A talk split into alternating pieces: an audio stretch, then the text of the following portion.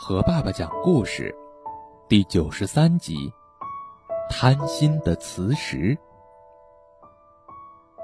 有一块小磁石，非常贪心，他走到哪里就把那个地方的碎铁屑、小钉子、曲别针，通通揽入怀中，把自己弄得像个刺猬。磁石以此为荣。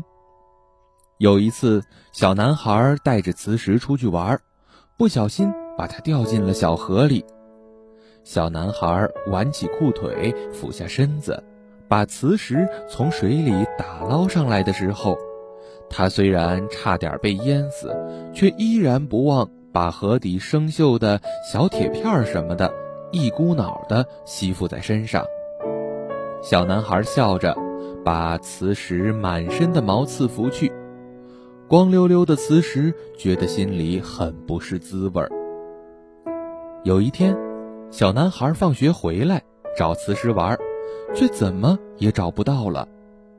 小男孩哪里知道，那天小磁石独自跑到街上，看到一尊又高又大的铁雕像，欣喜若狂，就想把它揽入怀中。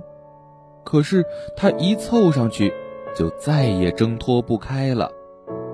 直到现在，小磁石还紧紧地贴在雕像的脚趾上，像极了巨人的一个脚指甲。好了，今天的故事就到这里了，宝贝，晚安。